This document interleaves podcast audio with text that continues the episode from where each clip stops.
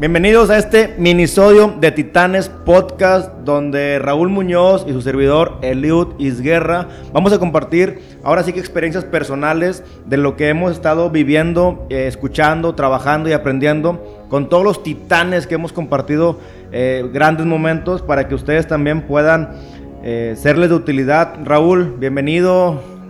¿Qué tal? Muy buenas tardes, buenos días a todos.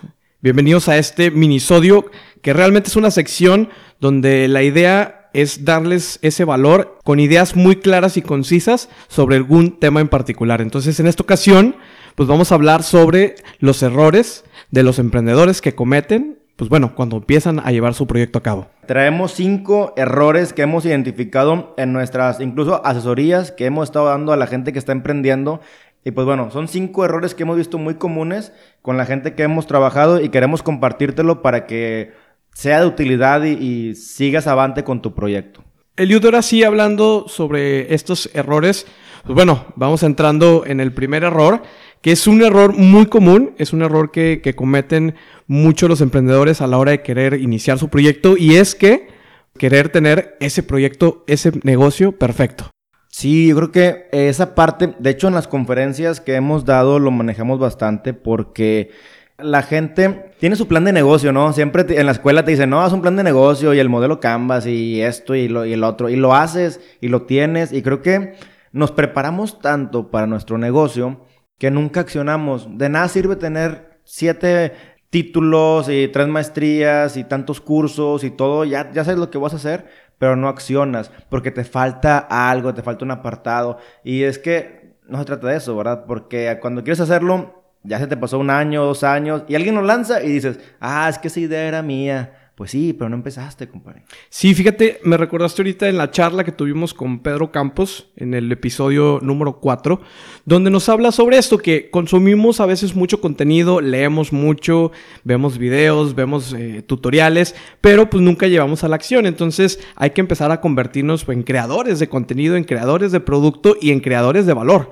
para poder llevarlo a cabo el proyecto. Y no tiene que ser perfecto, a lo mejor nos estamos esperando el momento ideal para, para empezar, eh, que se alineen las estrellas, la constelación y que digas, ya ahora sí, hoy va a ser el día para emprender y la realidad es que ese día pues nunca va a llegar. Y también la parte la ventaja de hacerlo o de empezar, aunque no sea perfecto, es que puedes escuchar comentarios en corto, o sea, lanzas el Friends and Family, lanzas con público real, clientes reales y ahí estás ajustando. Pero la opción B o el plan B no existe porque ni siquiera se ha presentado.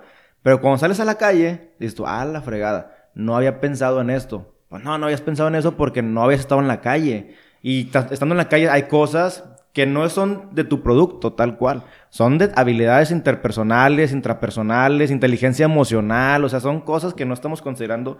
Y por eso es bueno emprender, lanzarlo, accionar y no esperar el momento perfecto, ¿verdad? Sino estarlo creando constantemente. Hay una metodología para ahondar y cerrar un poquito en este punto. Hay una metodología que se llama el Lean Startup, donde te habla de trata de iniciar con el mínimo viable posible. Obtén ese proyecto mínimo, es decir, por ejemplo, si quieres vender productos, productos artesanales, crea una página, un sitio web o incluso una página de Facebook y empieza a promover el producto y puedes incluso ni siquiera tener el producto y empezar a testear el mercado, a ver cómo reaccionan, si tienes pedidos, si tienes interacciones, cómo son tus clientes, empezar a conocer el mercado te involucras un poco dentro del proceso y a lo mejor no tienes que desembolsar una cantidad muy grande de dinero para llevar a cabo e iniciar el proyecto. Fíjate que ese punto no lo tenemos aquí ahorita apuntado como en el top 5, pero sí es algo bien importante y me recordaste que a veces no empezamos porque no tenemos los recursos necesarios. En el caso tú dices, oye, no tengo el inventario o tengo la página, pero no tengo el producto. Es válido,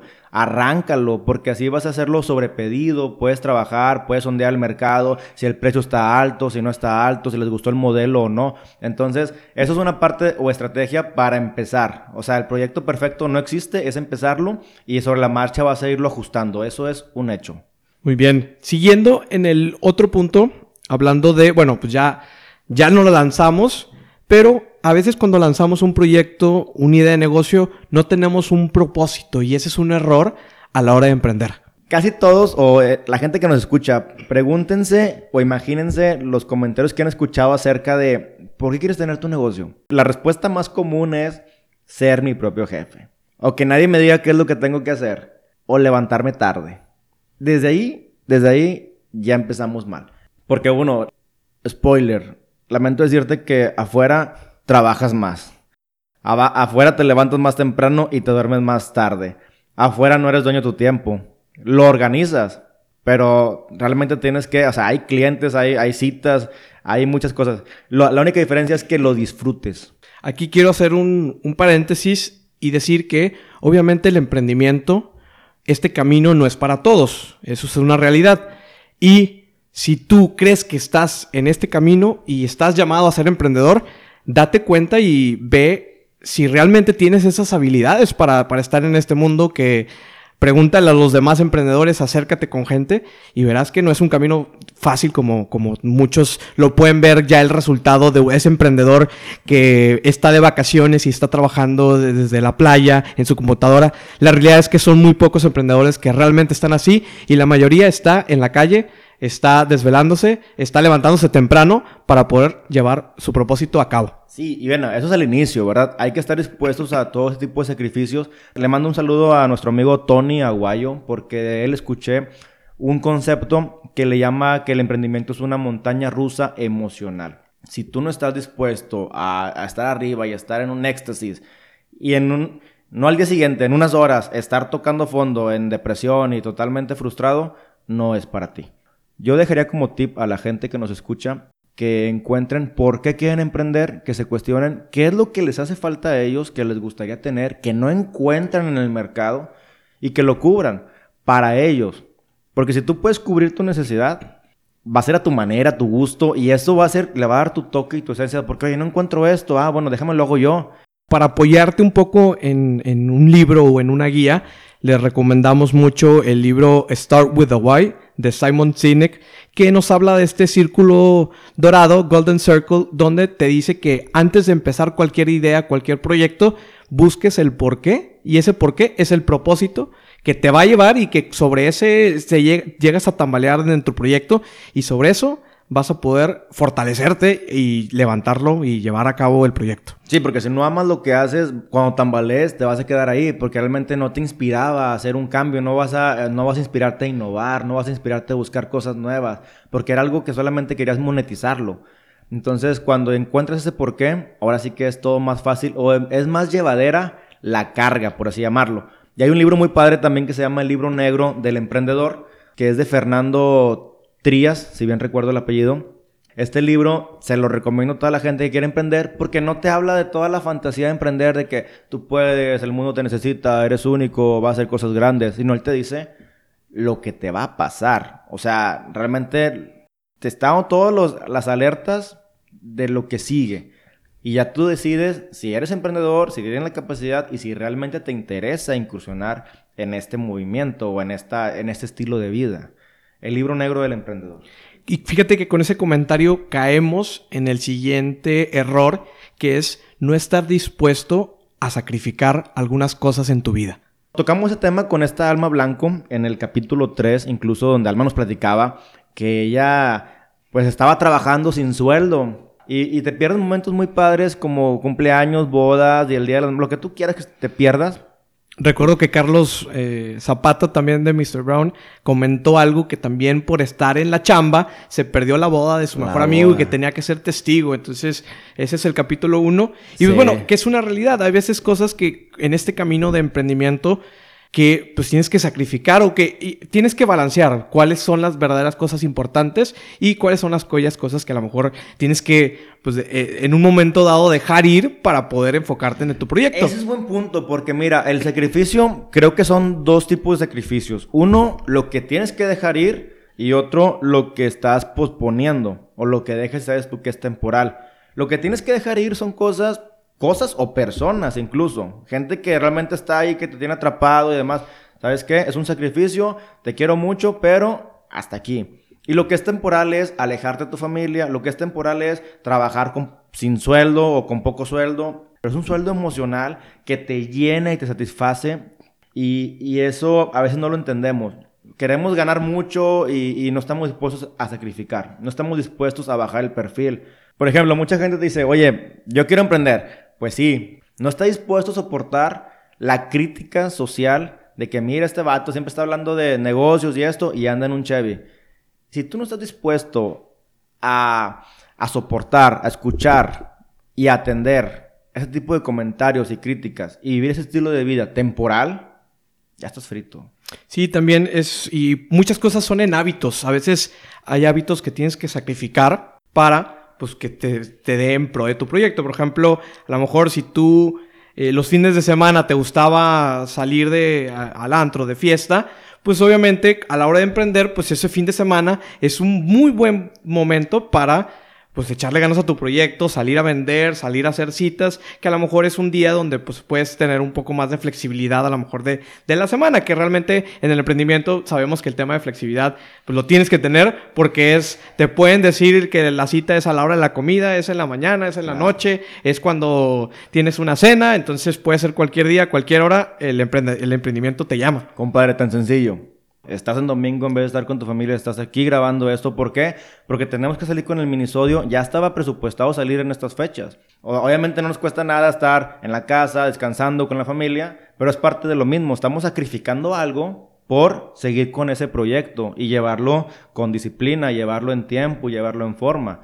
Es un sacrificio y mucha gente no está dispuesto a tolerarlo. Mucha gente no está dispuesto a aceptarlo. Pues sí, el sacrificio es de cierta manera igual a disciplina. Tenemos que tener disciplina a la hora de emprender para saber pues, realmente cuál es el camino que hay que seguir y lo que tenemos que hacer, lo que realmente tenemos que hacer para emprender. Y eso nos va a llevar a dejar aquellas cosas que pues, nos están restando en nuestro camino. Creo que deberíamos hacer un, un minisodio después de hábitos y disciplina porque está demasiado interesante el tema.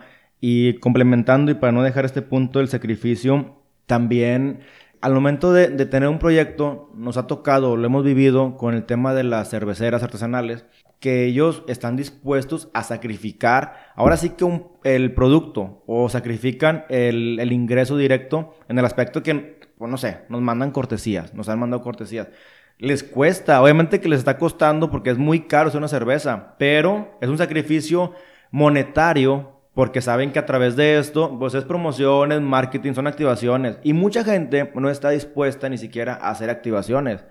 Y si tú no estás dispuesto a entregar tu producto, a darlo a conocer, digo, a lo mejor mucha gente no comparte esto, ¿verdad? Pero al menos mi forma de pensar y la tuya, que la conozco también, que es el ganar-ganar, siempre es, ok, yo te doy, tú lo pruebas, si te gusta, me compras y nos movemos y te doy comisión y, hacemos ahí una red, ¿verdad? Y mucha gente no comparte esto y es sacrificio finalmente. Pues sí, es el sacrificar esas utilidades, ese ingreso por buscar ese ese ingreso, o bueno, eh, por buscar esa relación de largo plazo. De largo plazo, exacto. Es sacrificar lo corto, lo cortoplacistas que somos por buscar ese beneficio. Algo más real, más duradero, más, estable, ¿verdad? Porque a veces mucha gente hace una transacción de compra-venta y se acaba la relación ahí. Y también ahora que comentas el tema del ganar-ganar, hemos visto que uno de los errores es querer hacer todo solo. Eh, al inicio es bueno compartir y no querer hacerlo todo solo. porque Al menos en la forma en que yo pienso es mitigar los riesgos también. O sea, te inviertes menos cantidad, aprendes demasiado, aprendes más, aprendes igual como si hubieras invertido tú todo solo, pero también el riesgo es menor. Así que el riesgo es pequeño, la inversión es pequeña y el aprendizaje es muy grande. Por eso es bueno hacerlo compartido. Sí, también es un, son actividades compartidas, entonces la saturación, por así decirlo, de carga laboral puede, ser, puede llegar a ser menos. ¿Por qué? Porque ya se comparten actividades, se delegan y lo importante es encontrar ese equipo. Siempre que vayas a sumar una persona a tu equipo, ya sea un colaborador, ya sea un socio, ya sea un amigo, busca que esa persona complemente las cosas que tú careces, de cierta manera. Entonces, para que pues no tengas una persona que sea con las mismas habilidades que tú, que sea una persona que vayan a estar compitiendo por lo mismo, sino que sean un complemento. De esa manera, pues van a poder abarcar pues mucho más espectro dentro del camino del emprendimiento que si es una persona que sabe todo y que quiere hacer de todo y pues bueno, se puede perder un poquito ahí en el proceso. Digo, hay que reconocer lo que uno no, no puede hacer o no sabe hacer o no es experto en hacerlo. Entonces, cuando tú te armas un equipo y cada quien hace cosas distintas, es lo que tú estás comentando, se arma un equipo muy integral, muy completo. Lo que nos ha funcionado a nosotros es que a quien te pregunte, oye, quiero participar en lo que tú haces porque me gusta, invítalo. No le cierres las puertas a nadie, invítalos. Si él quiere aprender, si no le importa el dinero, vente, únete, aprende. Eh, sí te va a costar tiempo, porque sí hay que enseñarlo, es una curva de aprendizaje, pero se puede convertir en, un elemento pues, muy indispensable o al menos en un embajador de tu marca, ¿verdad? Sí, y bueno, también aquí cae la parte de los socios o bueno, de esas personas que participan contigo dentro de este proyecto y pues es importante pues saber elegir eh, los, socios. De hecho, fue uno de los temas que también salió ahí en, dentro de la encuesta, que es un tema que obviamente requiere todo un minisodio para poder platicar de quién es un buen socio, cómo buscarlo, qué eh, beneficios darle, qué, qué exigirle a un socio. Entonces, eso lo vamos a comentar próximamente en un minisodio que yo creo que debe estar ya en la puerta de la esquina. Todos necesitamos de todos. Creo que alguien ya vivió lo que tú has lo que tú quieres vivir o alguien tiene experiencia en cierta rama de tu proyecto y la idea es eso, o sea, complementarnos para que no cometer los mismos errores siempre y siempre y siempre, ¿no? Sí, y ahí en esa parte de los errores, el último que podemos encontrar, o bueno, del top 5 que, que, comentábamos en un ¿Cuántos llevamos? Llevamos cuatro, que sería el proyecto perfecto, que hablamos de, pues no necesitamos el proyecto idóneo para, para iniciar con todos los requisitos. Hay que empezar. El propósito de emprender, que hablábamos de encontrar esa propuesta de valor y el porqué del proyecto. También hablamos de que estamos dispuestos a sacrificar para en pro de nuestro proyecto. Y pues bueno, el de que no podemos ser todólogos y hacer todo solo en, en el camino. Ok, ok. Entonces, el quinto error que encontramos es en el tema del confort. En este, en este error lo estamos manejando porque está bien, ya empezaste, ya arrancaste, ya estás delegando, ya estás trabajando, ya eres estable, pero hay un error que se genera no antes y no al inicio, sino es un error que se genera cuando ya tu proyecto es estable. Es un error del emprendimiento donde le llamamos confort, en el que ya tu proyecto está funcionando, ya no hay riesgos, ya lo conocen y tú dices, ya fregué. Ya fregué, ya, ya estoy vendiendo, ya estoy generando y te echas en la maca. Cuando el error del confort es el hecho de que estás dejando de innovar, estás dejando de mejorar la experiencia con el cliente, estás dejando de atender nuevos mercados, estás dejando de experimentar y ahí es cuando viene ese pez pequeño, esa pirañita que trae la cosquilla de romper lo que hacen los normales. El normal eres tú en este caso. Y, te, tumba, ¿verdad? Hay riesgo de que te tumbe. Ahorita, antes, eh, alguien pequeño no puede tumbar a una persona o un negocio grande. ¿Sí me explico? O sea, me estoy refiriendo, oye, un blockbuster en su tiempo, si entraba un video de la colonia, era muy difícil que te tumbara.